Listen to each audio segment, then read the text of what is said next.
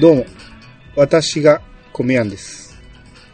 えー今回のゲストは、えーまず、暴れラジオさんから、ちゃんなかさんです。どうぞ。どうも、ご無沙汰しております。茶中です。。はい、よろしくお願いします。はいはい。えーもう一方、えーユンユン白書のユンユンさんです。どうぞ。はい、こんにちは。お久しぶりです。ゆんゆんです。はーい。じゃあ、今日は、えー、すでにこのメンバーで前回、えー NHK の朝の連続テレビ小説、ワロ天下の、えー感想会を一回やってるんですけど、えー今回ははい続きという形で、おーえーもう、このね、えー3月末で終わりましたんで、それをもう全部いっちゃおうかなと。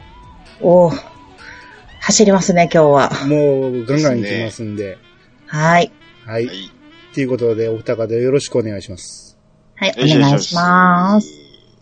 それでは始めましょう。米屋の、米屋88。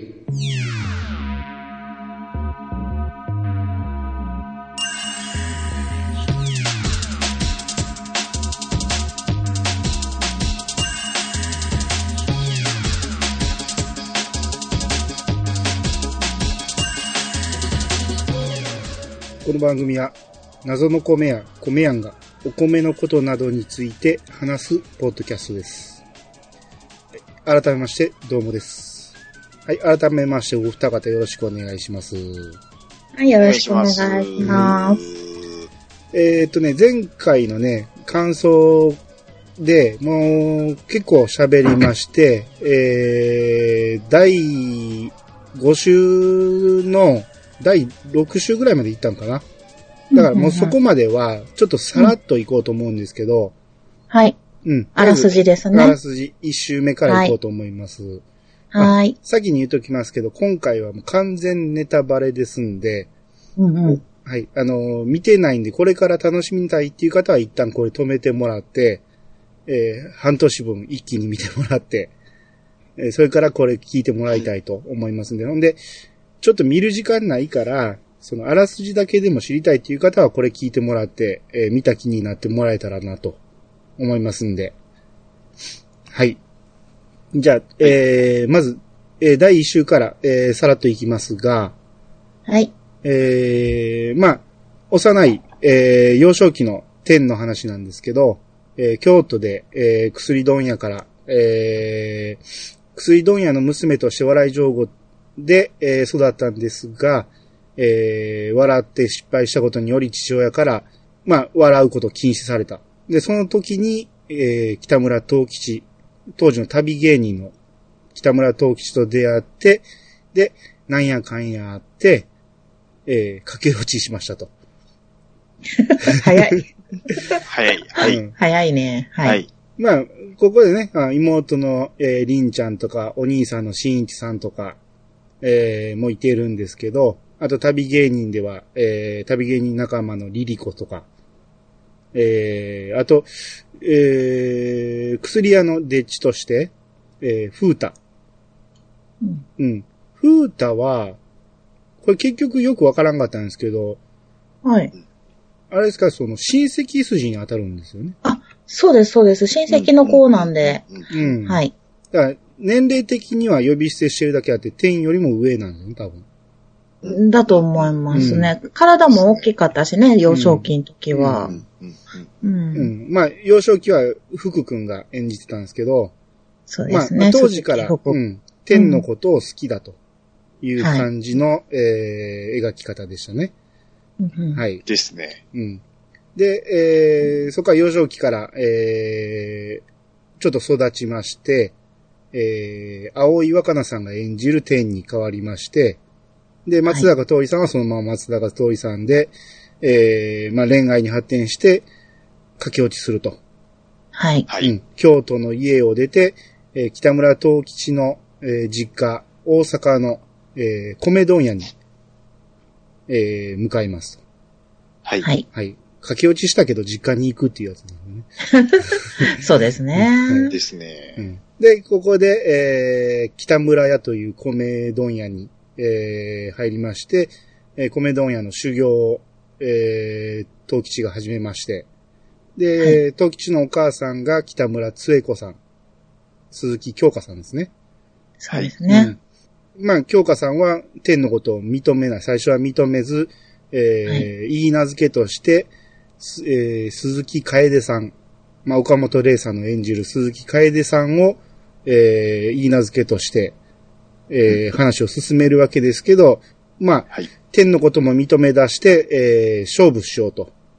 えーはい天と楓で勝負して、まあいろんな、その精米対決とか、米売り対決とかなんやかんやして、で、えー結果、天が勝った形になったんでしたっけそうです、そうです。ね、うんで、まうあ、んそれですねに、同時に、その、楓さんは自分の夢があって、うん。物書きになりたいそうですね。あの時は、歌人になりたいんやったかな。でしたね、あの確か。うんう。ん。っていう感じあ、でで、も、うん物書きであったかな。うん。ですね。うんうんで、もう、ここ、その、出ていくからあんた頑張りや、みたいな感じで。そうですうね。。って言うてる間に、東吉が、まあ、やらかしまして。やらかにしましたね。うん。そうですね。全大金をね。うん。はい全財産を、えー、かけて、その、仕入れたパーマ機が、パーマキね、全く使い物にならずうん、もう、抵当に言えた家が売り払われてしまうと。そうですねっ。ていう感じで、えー、米屋が潰れて、はい。もうダメだっていうところで、えー、天が、その東吉に、笑いが好きなんやったら、笑いを商売にしたらいいんじゃないかと、いうはふうい。に焚きつけて、うん。でうん、えー、まあ、寄せをとりあえず買うとこから始めようって言って探し当てたところが、あの人は何でしたっけ亀亀、さん亀さん。うん。うん、亀さんの、えー、まあ、亀さんはもう店閉めてたけど、寄せを閉めてたけど、えーうんとりあえず、あの、毎日み寄せの前に座ってぼーっとしてるところに、東吉が声かけて、で、何回も足運んでいくうちに帰そうになったけど、えー先に手つけたテラギンが、えー横取りされるんちゃう、ちゃうかっていうところまで行ったんですね。前の話あをあ、そうなんですね。はうい。ん。まあ、ここまで一気に来ましたけど、はい。えーお疲れ様で す。はい。こっからですね、あの、はよ、はよ金払えと。もう、はよ手をつけんと取られてしまうぞっていう話を僕らは確かしてたと思うんですけどう、んうんうん。うん、そっからですね、まあ、無事に、天が気に入られたみたいな感じでしたよね、確か、内場さんに。そうですね。ううんんうん。うん。で、こっから、えー、寄席を始めて最初は、まあ、芸人として、万丈目さんとか、はい。後ろ面の万丈目さんとか、えー、モノマネのキースとか、はい。で、ひゃえー百面相のアサリ、はい。で、怪力のガンさん。はい。この辺の芸で、あのーなんとかこう盛り立てていこうと言うんやけど、うんうん。この辺どうでしたこの、僕はこいつらで大丈夫かっていうのがすごくい心や、配。それは思いました よ。ここれもう一回見たらもう見ひんやろうっていう感じの、ね、飽きそうな、いかにも飽きそうな芸でしたよね。ですそうね。ですね。うん。うん。うんまあ、こ娯れ楽、じゃあ、うん。娯楽の少ない当時なんで、うんうんもしかしたらああいうのでも十分商売に成り立つぐらいの、うんうん、その、今みたいに目の超えた、その、まあテそうですよね。うんテレビでね、散々やって、すぐ飽きられてしまうのと違って、うん、それぐらいの感じやったんかなとも思うっちゃ思うんですけど、まあね、他の娯楽がそんな、比べるもんがあんまりないですもんね、当時はう。ん、そうですね。うん、ううんん、うん。にしてもですよ。うんね、まあそのままじゃあかんってなっていくのは、まあ、おのずと、わか、みんなわかる感じでしたよね。そうですね。うん、うん。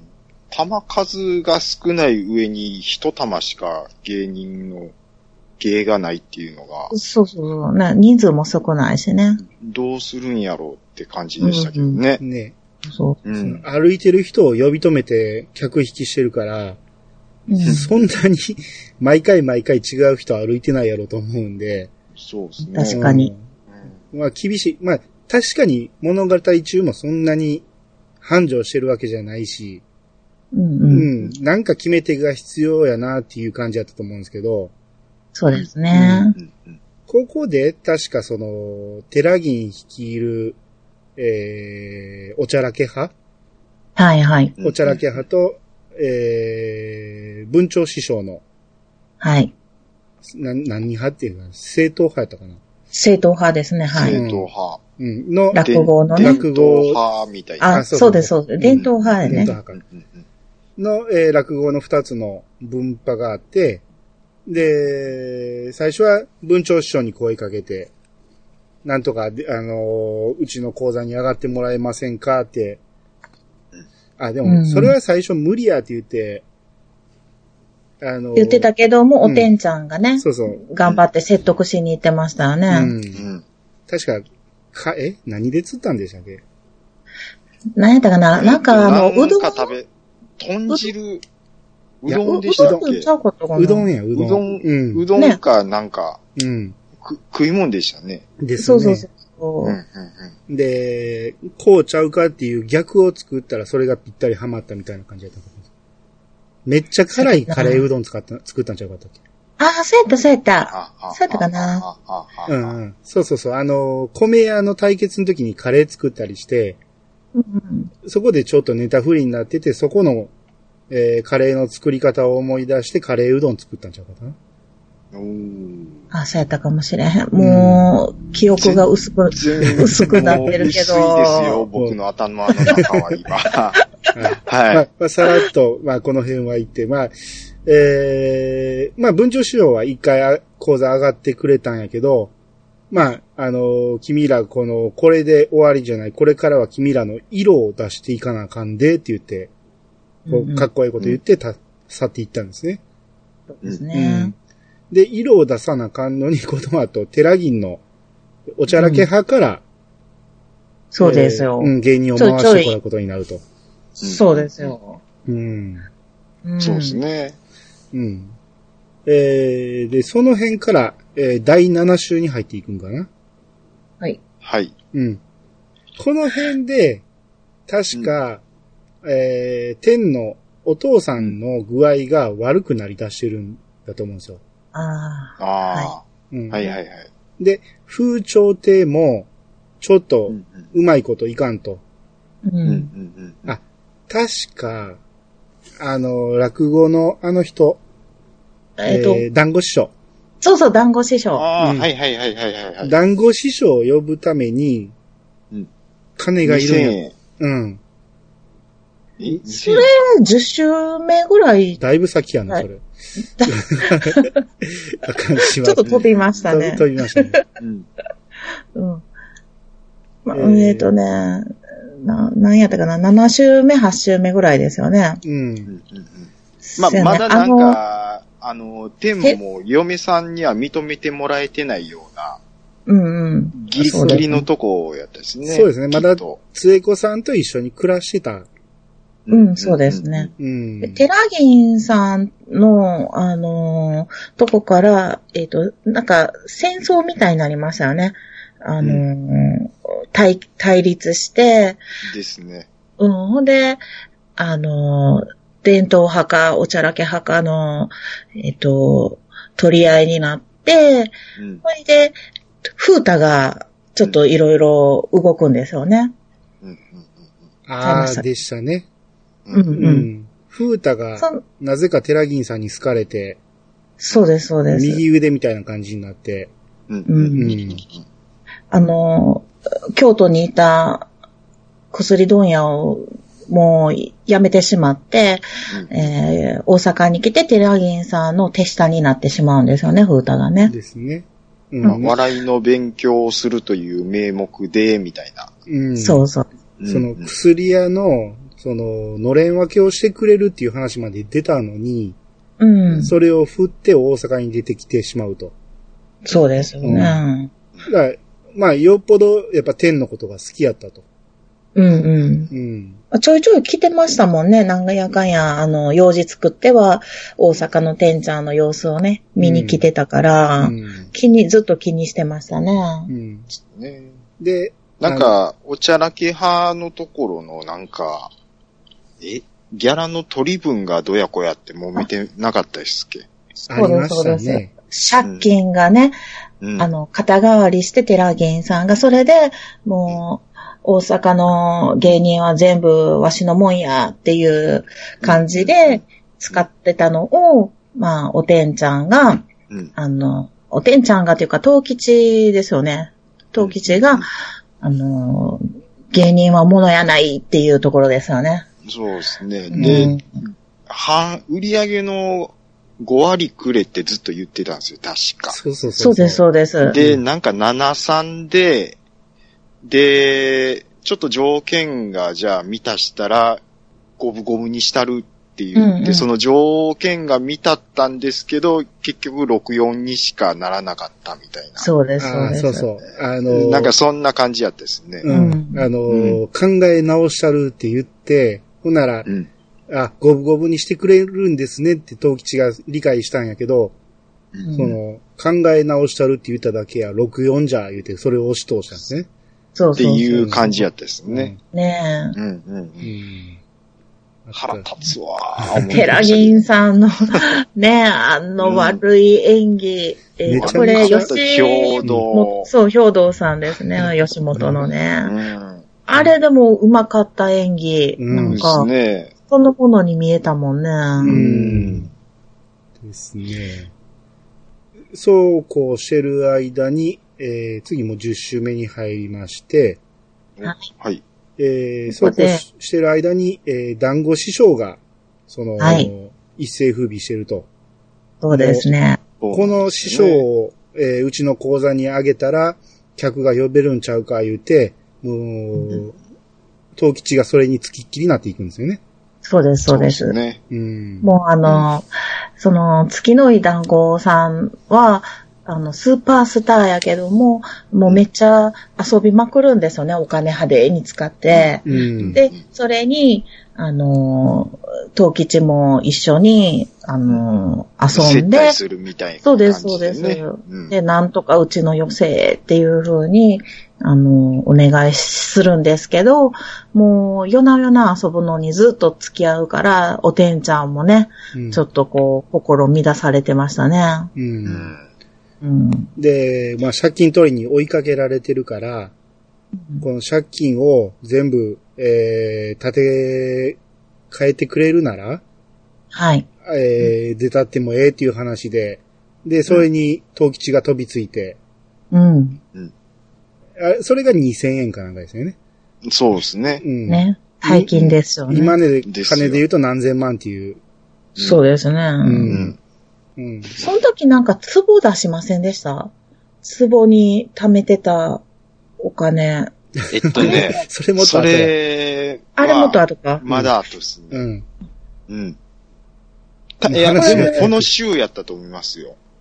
ですね。 10週目。で、あの、おちゃらけ派とか、うんなんかその辺を月給制にするや言うっていう話になって、で、みみんな入れてくれ、入れてくれっておちゃらけ派の人も来るんですよ。うん、そうですねそうですね。であの、えっ、と、兵道さんが、うん。こいつら借金あるんやぞと。うん。うん。それやったらこの借金、えー、なんぼなんぼ、2000円、どないしてくれるんでっかっていうふうにうん。言ったんですけど、そこで伊能さんが現れるんですよ。おー来でた。あの、それ、肩代わりさせてもらいますって言ったんですけど、う。うんあの、そんなことしてもらうわけにはいけません言って、うん。へそくりを溜めてた壺をそこで出してくるんですよ。ああ、その時か。あー。で、2500なんぼなんぼあるんで、これで肩代わりします、言って、兵道さんが折れるっていう。うん。もはい。う、もうネタバレ分かってる から、ちょっと笑いを込み上げるけど、ついさっきそれを復習したでしょ。えっと、最終回で最終回で復 ね。習してるか そうら。ですね。そうなんですよ。うん。ああ、おかしい。うんつい30分前に見てたんで、うんいや、こはれいこれって思って、はい。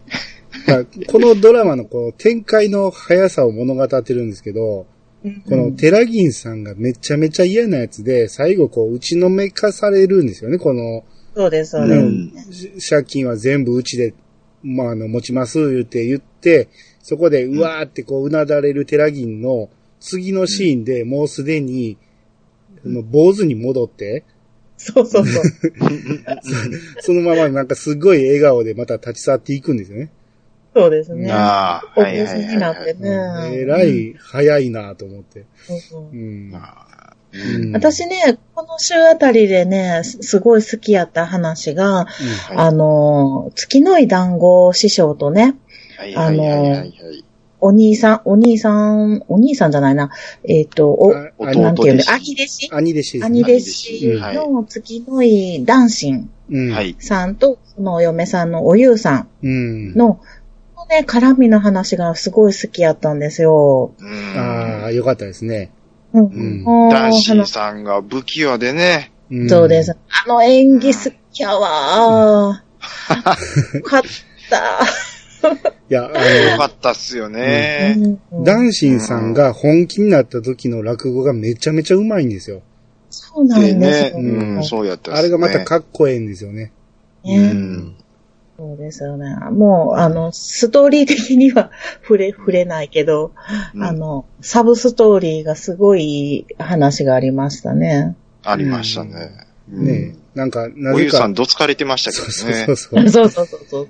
でそはいその後、団子師匠の方行っちゃうんですよね。ね。う、うんん。そっち行くかと思ったけどね。うんううん団子汚いわーってちょっと思ってましたけど。うんもううね、ん。団子役の、えっ、と、波岡さんうんはね、あの、昔のチリとテチンにも、あの、落語家役で出てたんですようへ。ーん落語家役っていうかな、まあ最初ちゃうかったけど、まあ、あの役ももうめちゃめちゃ好きやったんで、また同じようにね、この落語のところで出てきはるから、もう、もう身震いしましたよ、私。出てきはった時。ハマり役なんですね、じゃあ。もう、もう、あの、チートテチンの再来かぐらいのね。チリットテチン見な飽きませんね、もういや、もう、あのね、もう、朝ドラ ね、いもう、ほんま、これだけ言わして。はいはい。今、か過去の朝ドラ、私が見てきた中で、チ中リで、コテチンナンバー ワン。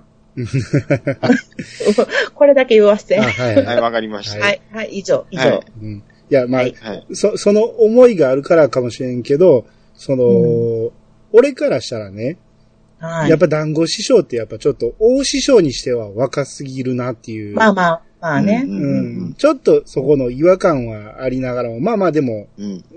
やっぱ落語は上手い、うん。あうんうんうのん、かなり練習しはったんやなっていうのは分かりましたね。うん。やっぱほんで、花があるありますやん。座ってるだけそうでで。すね。ううんん。花があるわ。うんうまあ、品はないような感じがしましたけどね。まあね。まあ遊び方とかね。う。そうんですまあね。、あの、当時の芸人を元、物語ってんのかなと、その、酔い越しの金は持たない的な、ああ、なるほど。うん、稼いだ金は全部使ってしまう的な、その、ああうん、豪快なところを演じてたんかなと思うんですけど。ううんん。うんあそれはあるかもしれないですね。んちょっとかぶいてる感じもあるみたあいりな。ますね。ああ、あありますね服装からして被いてますようね。ん、ですよね。うん。うん。うんで、えーその先の伊野しおりさん。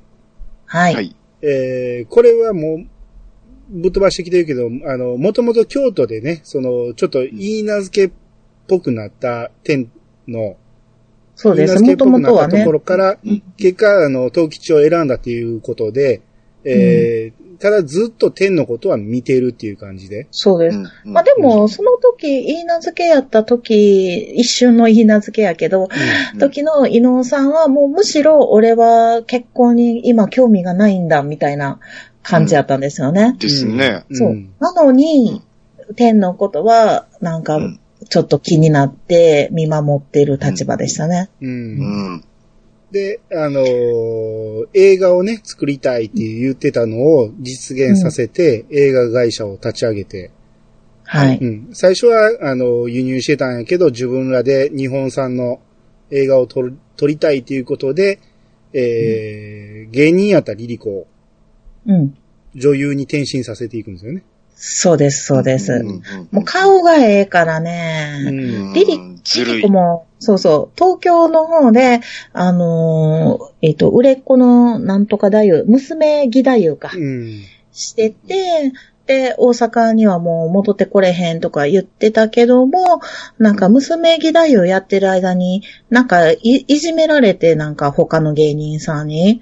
うん。ほんでうん、あの、芸人辞めてたんですよね、実は。う。うんんうんうんうんうんで、そこを伊能さんが見っけて、あの、ちょっと女優やらへんかっていうので、誘いが行ったんですよね。うんそうですね。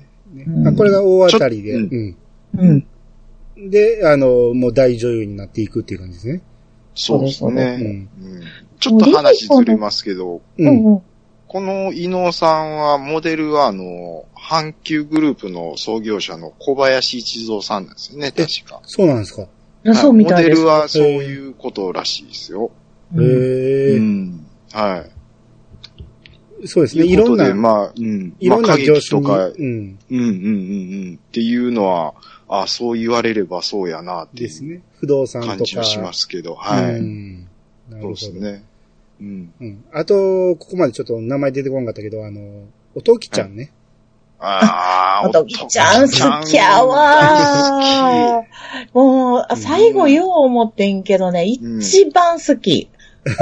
この登場人物で。う。うんん。あだからうん取られたいわまあ一応説明すると、おときちゃんは、その、天の、その、実家の薬問屋の、まあ女中さんみたいな感じだったのかな。そうですそうですね。ねうんで、えー大阪に、その、行った天の、えー世話をしてあげてっていう感じで派遣されて、で、そのままずっと天の元に、えーおって、まあ、ずっともう最後まで一緒にいてるんですけど、そうですね。ううんん。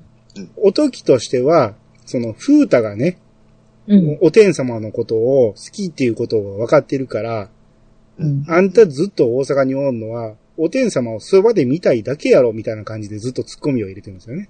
ー。はいはい。うん。で、その二人のやりとりはまあ、前のね、あのー、茶中さんも言ってましたけど、うん。もう漫才みたいな、どつき漫才のような、うん。そうそうそうそうう。んこの二人の絡みテンポ感もバッチリですね。うん息ぴったりやもんね。息ぴったりですね。ですね。う。うんん。で、あの、な、殴られる角度ね。角度も、もうバッチリですうね。ん。まはい。うん。あ、そういう感じの、えーいろんな人物相関図がありまして、はい。はい。で、えー、13週以降に行きましょうか。はい。はうい。ん。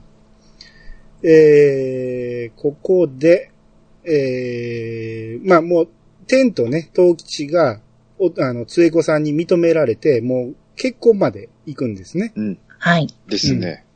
で、結婚して、えー、早々に、えー、息子が生まれまして、はい。えー、はい名前が俊也ですね。瞬夜はい出てきましたね。はい。俊也ってちょっと、うんちょっとね、なんかヤンキーの息子みたいな名前です けど、そうですか。僕なんかそんなイメージない。当時にしては、なんか、なんていうのかな、先取りしたキラキラネームやったんちゃうかなっそうて。そうそう。いや、俺もそう思う。現代風の名前やなと思って。そうそう、今でも十分いてはる名前やしう、ん。 だってうんうん当時だって名前なんか、風太とか、お市とか、章介とか、なんかそういう、まあ、しおりさんはちょっと特別やけど、うん。うんうんうんなんかね、ちょっと、なんとか、吉蔵とか、そんな感じの名前が多いでしょうんうんうん深夜っていきなり来たなと思って。そうそうそう。旬、旬につけるならギリスケですよね。えあーどういうことえ、旬や、やーいうのがちょっと嫌ってるんちゃいますそうそうそうあそあ、いや、うこん。う。もうもうヤンキー好きそうな名前じゃないですか。れあれでしょでもあの、鳥の名前を付けたかったんでしょあ多分。ああ。いうことですかもう、春夜の春がはやぶさっはやぶてさ。読むはんでやす。ぶさもなんかちょっとヤンキーっぽいです ね。ああ、でも今、バイク今それすごい、スッときうん来たう。んすごいな。うん。うん。あの、うん。アスカちゃん、後々のアスカちゃんも鳥の、ね、名あ、前、ほんまや。鳥入ってる。東部鳥って書いてアスカでしょあの、奈良にあるアスカ地方の。うんううんん。だから鳥系で揃えたいんやなっていうのは思ってましたけどなね。るほど。いや、なるほど。これね、第1話がね、最初のシーン、鳥のね、鳴き声から始まるんですよ。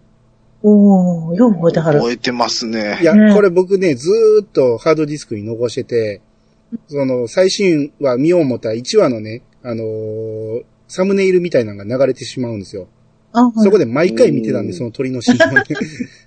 うんだうんかだよ覚えてはうんる。ら、この鳥がかなりテーマになってて、そうです、そうです。駆け落ちするときに、東吉が、え、駆け落ちじゃないな。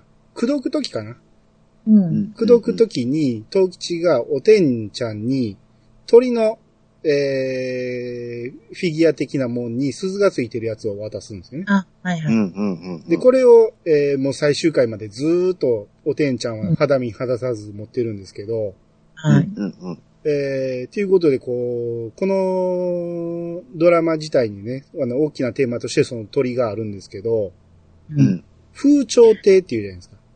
そうですよ。うんうん。これなんで風潮亭っていうか分かってますえ、風の鳥の手、うん風潮って。なんかあの、も、文字ったんかなと思ったんやけどね。うん。うんうん本物の。バシって、あのバシって答え出しましょうか。バシって言ってください。お願いします。これ元々の話は吉本の話じゃないですか。うんうん。モデルになってるのは吉本でしょ、吉本の劇場といえば、か月。か、か月花月、えー、あわかりました花鳥風月か花ら、鳥風月や。花月を取ったならる、風と花月。風と鳥が残る。なる ほなるほどど。はい。一見落着。これ僕もだいぶ経ってから、確か南地風潮亭が出た時に、文字として出て初めて気づいたんですよ。いや、気づかんかった。なんかおー鳥がなんか、つけたんやなっていうぐらいのことしか思ってなかったですね。うんこれ、南地風潮亭やから、あ、南波花月のことかと思って、はいはい。そこでなるほどねあ、南波は南地で文字ってんのか、ほんなら風潮は花月と、あ、あれになるわ、思って、その、花鳥風月になるわ、と思って、バシッと決まったんです、僕の中で。なるほど。すっきり感やね。スッキリですよ。うわあ。まあ、だっていうことで、このドラマ自体のこう鳥がね、テーマになっているっていうことで、もうそこまで考えて、この鳥の鈴とか、うん。なんかあの、ロゴ、ロゴマーク、北村商店のとか、うんもう全部、それも全部決めてたんやろうね。最でし初ょかうね。らもうね。最初のプロットからあったんでしょうね、これは。あれ、あるね、これはね。うんうん。で、この13週から、えー18週までの商売編の中でね、もういっぱいドラマがあるんですけど、うん、ありました、ありました。うん。うん。もうこうん。どれれ、からいきますあの、これ、い、いのさんのくだり、からち言ょうあっとやった方がいいんちゃいますとですね。はい。うん。えこれ、大地震が起こるやつですね。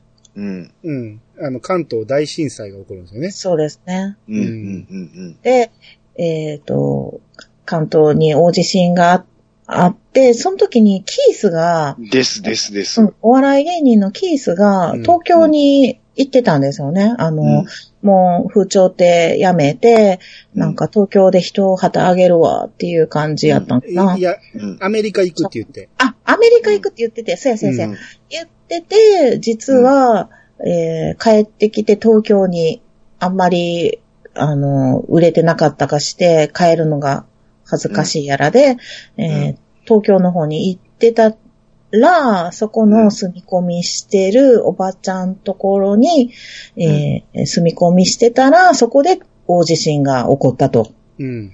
そうですね。うん。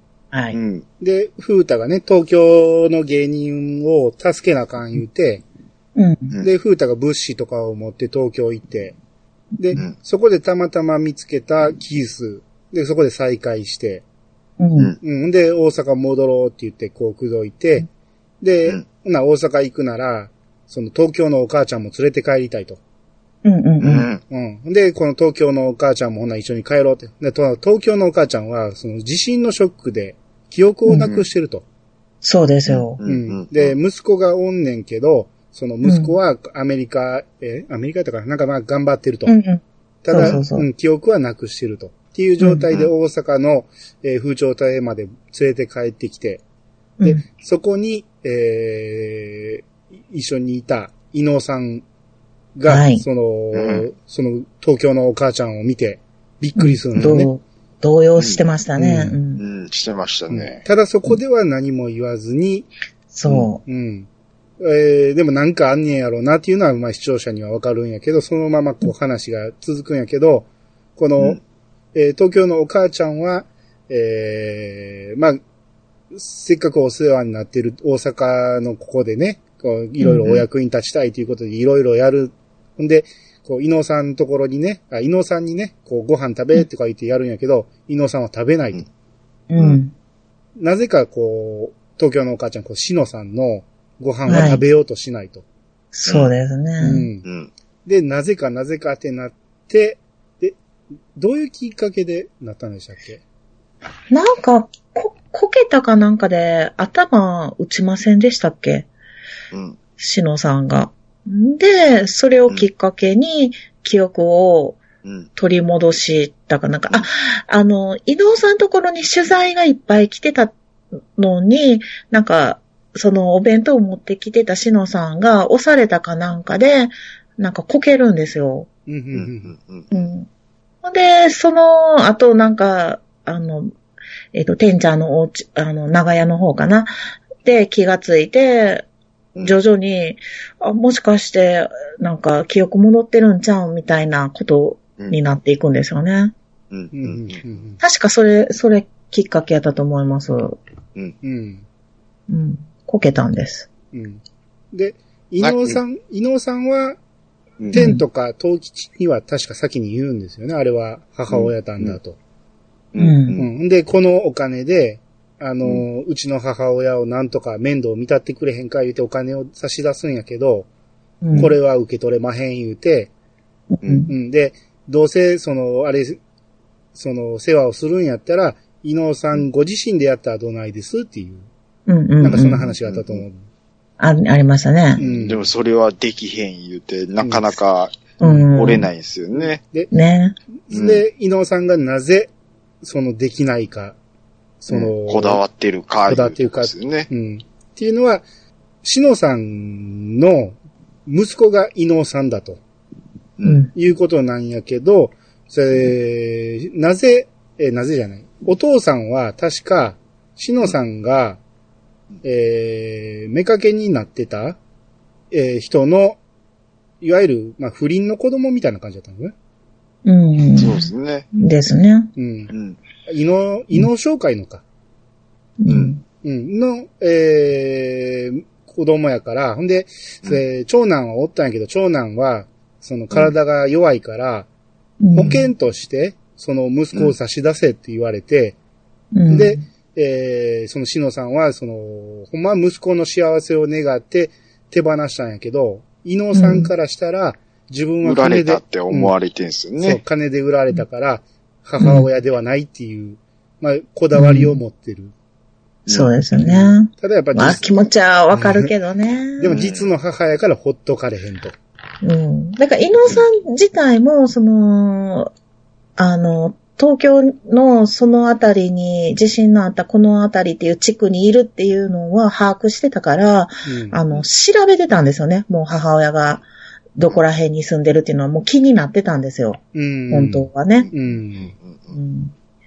だから、あのあたりはどうだろうかって言って、地震のね、うんあのうん、あと言ってたんで、だから、密かに気にはしてるけれども、うん、言い出せないっていう辛いとこでしたよね。うん。ですね。うんいや、うんこの話も良かった。よかったですよ。結果、しのさんは、その、記憶を取り戻して帰るって言って、東京戻るっそうてでもうあのーめっちゃ関東っ子ですね。江戸っ子のお母さんやから、うんチャキチャキしてましたうんねで。すね。ね。うん。 うんもう喋り方もうまいこと、江戸っ子の喋りで、うん。うんで、きっぱり竹終わったみたいな性格でね、うん。私は帰るんだよって言ってね、 飛び出さんばかりでしたけれども、いつも怒ってましたね。うん そうそうそう、うん。ツンデレでね、ですね。で、まあ結果天がね、二人を合わせて、えーしっかり話させて、うん。はいで、まあ仲直りして、東京戻っていくっていう感じでしたね、確か。そうです、そうです、うん。円満に、なんとか円満でした。うん。そうでしたすはね。い。うんうん。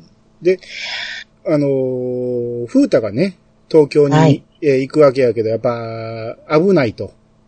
そうです、ううんん、うんもう、ね、地震の後やし、かなり瓦礫もあって、治安も悪いやろうし、ということで、おときちゃんが心配するんですよね。そうですよかったですよ。うんあ感ーじうんもう電話のシーンね。そう、うんそうそうそう。電話でね、こう、大勢行列に並んでるところに、こう、順番ようやく回ってきて、風太が電話をかけるんやけど、こう、天とかにね、あの、話をするんやけど、えー、一通り話終わったあたりで、あ、あのーそろそろ、おときちゃんに変わるって言って、こう、変わるんやけど、こう、回る、うん後ろにいっぱい詰まってるから、ああ、悪い悪い、また今度話、あの、またかけるわ、言って、もうほと、ほとんど喋らずに電話を切ってしまうんですよね。そうですよ。ねえねこれ、後々大事なシーンでしたね。ですね。うん。う。うんんで、えー次の電話で、ようやく話ができるんですよ。おときちゃんと風太が。うん。うん。ううんん。で、ここでこう、風太がね、えーおときちゃん、やっぱ、この時点でもうおときちゃんに気はあるのは、確か分かってたんですよね。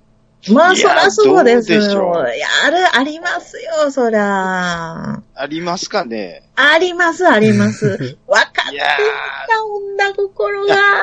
あ、え、でも、ふいやーたの方よりどっちかやったら、時の方がいやいや。 73やったと思います。まあ、いいやや、ちょいちょいちょい64でしょ。その、確かね、うんえ、それ後やったかなキースとうん。デートするみたいな話なかったですかおときちゃんが。ああ、ーはいはいはい、ありりました、あまりしたあまりした。ました。あれで、えらい焼き餅を焼くんですうんよ。焼いてた、風太が焼いてた。。あはいはいいはいはいはいはい。で、結果、ただキースの、その、悩みを相談を受けてただけで、ううんん。で、そのお礼になんか映画かなんか連れてってもらったっていうだけで、え、うん焼き餅焼いてんのみたいな感じで。あ、うんふんじゃ五分ですわ。うん、ゴムでしょほらほらほら。あだ、そっか。うん。おえ、だっ互い、て、うん。東京に、あの、地震のやつ行くにもなんか、あの、お守りみたいなの渡してませんで渡ししたてた。渡してた。ああ、はい。うねんおときちゃんはいはいはがい。もうかなりええ感じだったよね。そうそうそうそううんう。ん。うんですあね。そうですよ。もどかしい二人やわ、もうええ大人のくせにもうって思ってましたけど。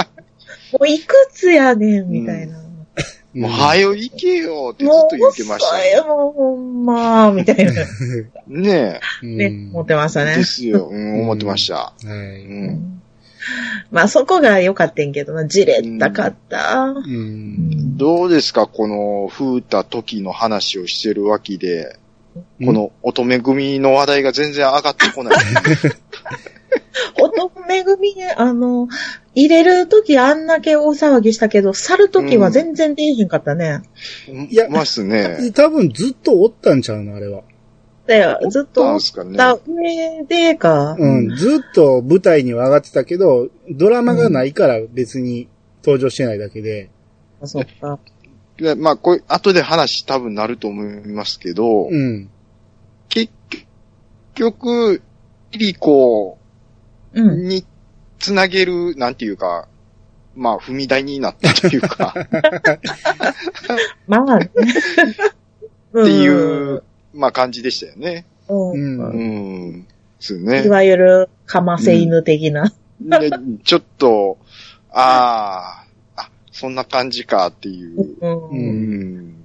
まあ、ね。確かにね、あの、天のことを大阪のお母ちゃんって言うには、無理があるなっていう感じはしました、うん確かに。うんねうん。うんその裏で、あの、東吉のお母ちゃんの杖子はアメリカに行ってるんですけどね。ああ、そうですでねす。うん。もうう、これ、いろこれんなの話方がが。無理やりな感じがしますね。う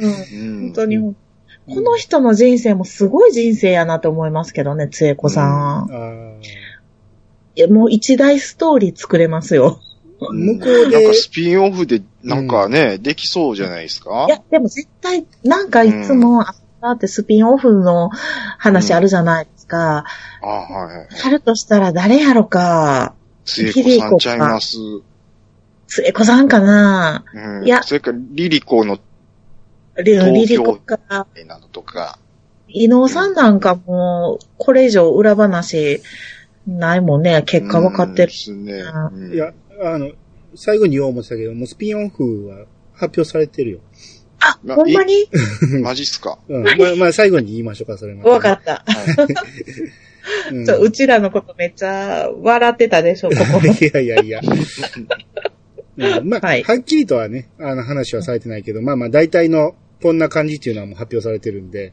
うん。ほうほううん。あと一つ、えー、キースとね、アサリがね、はそい。の、うまずドツキ漫才をするっていうことうでんコンビを組むと。うんはいうんうん。で、うまあそれが大受けに受けたんやけど、やっぱもうずっとどついているだけでは飽きられてくると。で、新しい漫才を生み出さなあかんっていうことで、うん。うん。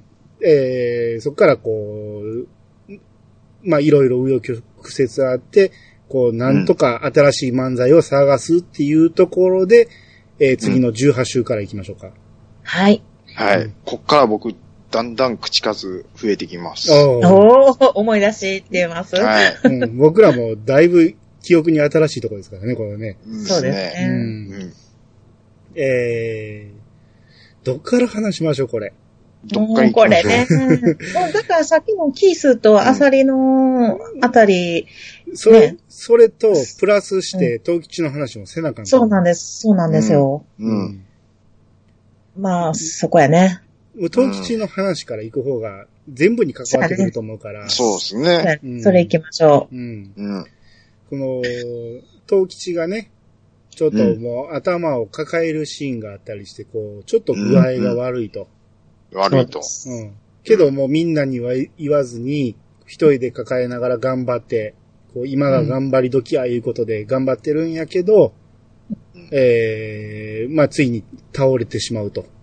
は。い。うん。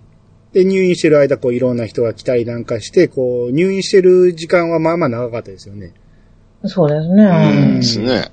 うん。で、そこで、えー、漫才としてね、その、どつき漫才から新たに100年続く漫才を、お前ら頑張って作れと、うんこの、病床に入ってからもずっと東吉は言うわけですよ。うんそうです。うん。で、えー、とうとう、新しい漫才できたと、う。うんん。見てくれ、言うて、こう、はい東吉に言う、で、その時点で確か、一旦、退院はできてたんですね。そうでうすんね。2回目の入院の後やったかな。うん2回倒れたんですよ。うん。うん。で、2回目の最後らへんですね。うんはい。うん1回帰ってきた時。うんで、風潮亭で、えー最初の風潮亭で、その、はいキースケ、キースとアサリが、あの、漫才を、えーもう、まともに座られへんぐらい、寝転んでるぐらいの東吉の前でやって、うん。うんはいで、もう東吉がバカ笑いすると。うんうんうんで、これはできたな、100年で続く漫才やぞ、言って。うん。う多分、これは、元になってんのは、ん。ううん。ん。見た目からしたら、うん。えー、安 清。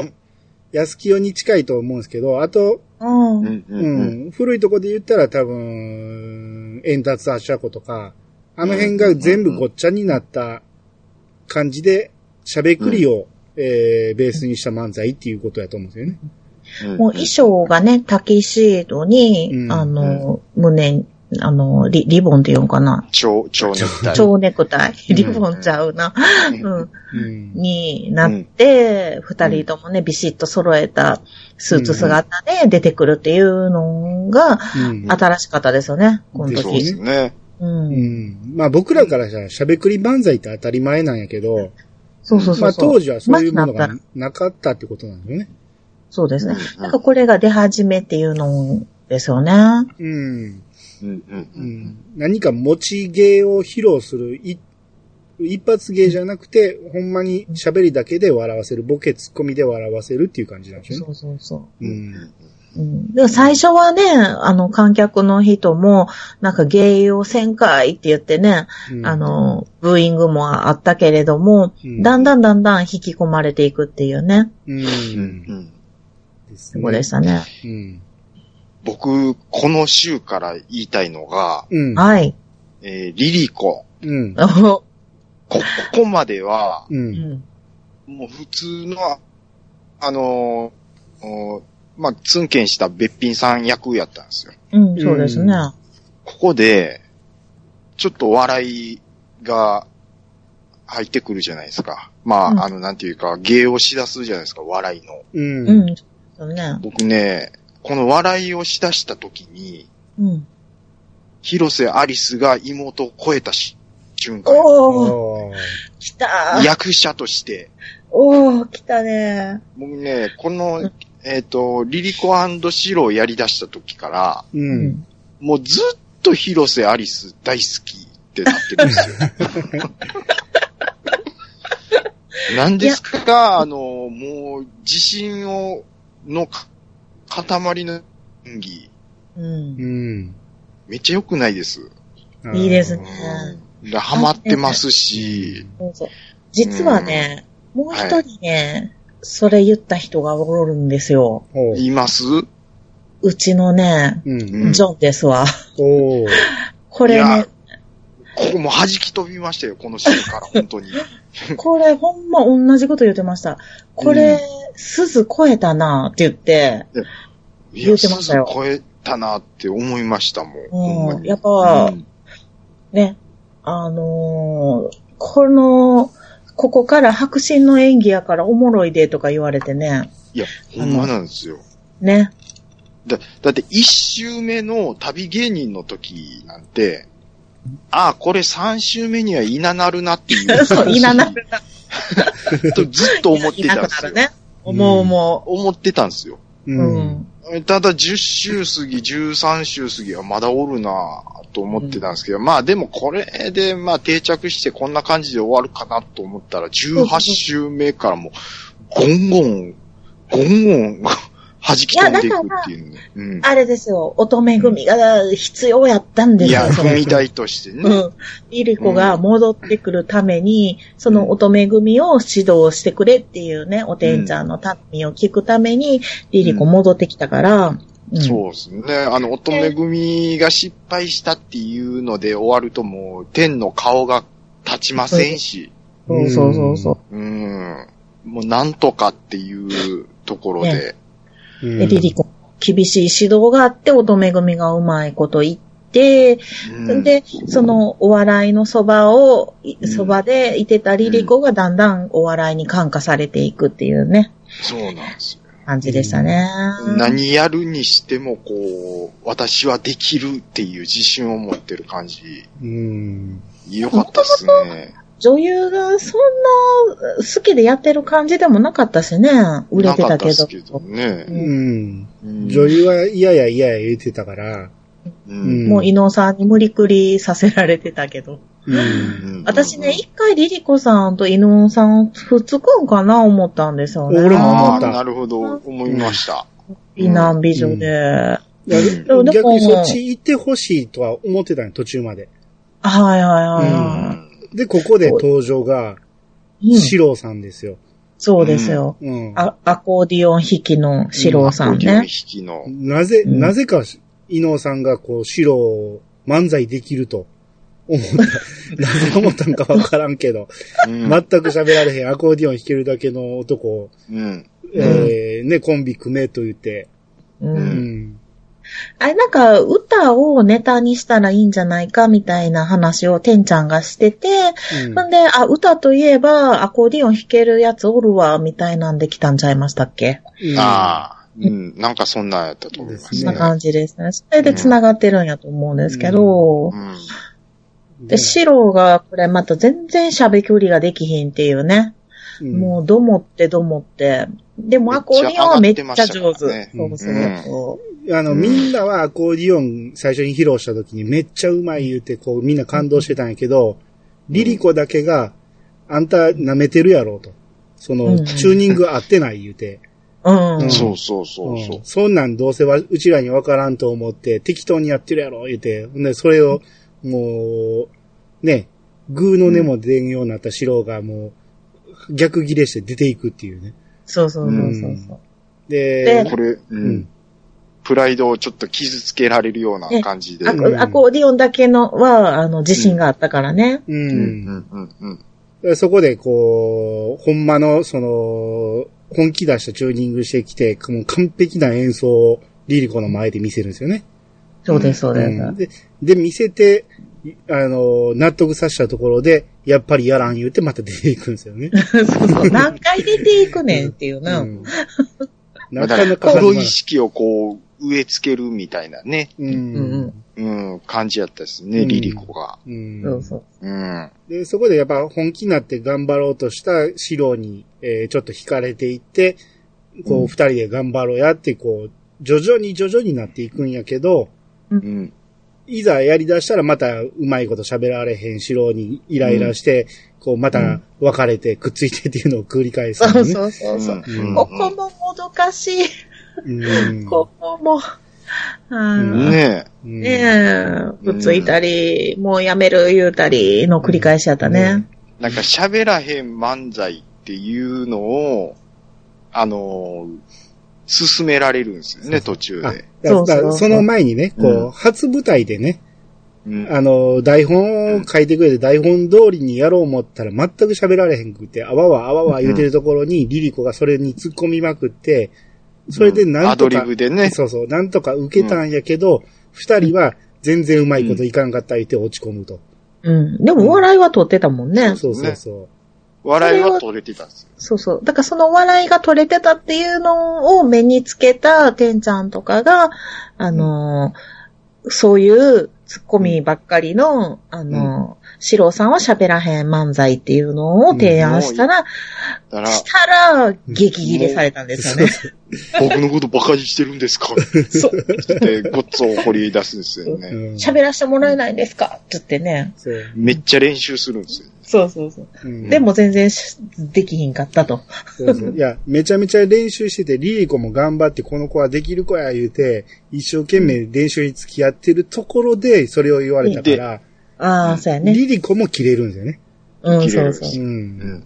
ほんで、うまいことできたやろって言って、できてるんすけど、なんかもう一つ笑いついてこうへんな、みたいなうんうん感じはあったんですそうよ。そう、言えてるだけで笑いになってないというね。うんねうんだからやっぱり本人らが本当にいいと思わないとやっぱ人って動かないんですよね。人から見て第三者は分かってんのに、そうした方がおもろいって分かってんのに、本人らはやっぱ納得せんと、うんまあプライドもあるしね。プライドとかね。うんうんあの辺うまいことを描いてはったなぁ。うん。ですね。まあまあ、ね、うんまあ完全に元ネタは大好き花子やと思うんですけど ね。完全にそうです よ、ね。おー。うん。うん大輔がこう、どもってるところに、花子が突っ込んでる感じはね、うん。すごくオマージュはされてたなっていねう、そ感じれはありをました。かなりこの二人再現できてましたよね。う。うんん、うまいことやってるな思いました。うん。いや、でもやっぱりとにもかくにもリリコですよ。リリコ推しがいや、もう激しいね。、もうまあもええし、うん。テンポもええし、かまへんし、あーそんな、声も出てます し、ね、そんなうちのこと綺麗ですって、んなことありますわ、なまあれ、あれ最後まで言ってましあもう言い慣れてきたもんね、最後ね。もうベタベタなんですけどたね。うね。んねえ全然思わないですけど、ええわーって思いますよね。うん リリコええわーって思います。うん。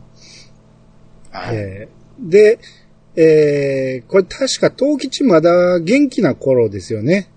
あ、ちゃうわ。あー元気な頃に、俊也が、うんえーもうかなり成長した俊也が、ううんん大人になって。うん、僕、もう、アメリカ行きたんやって言い出すんかな。ねえ、ええ、ボンボン具合で、もうん。ねえまあそのまま寄せを告げばええのに、うん、うおん父ちゃんのやることそのままやるのは嫌や言うて。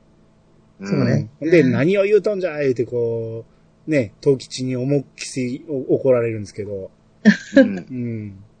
もうこの頃だって北村商店がめっちゃ大きい会社になってたんですよね。そうですそうねで。すなねんか、うんよせ寄せのチェーン店みたいになって、うん。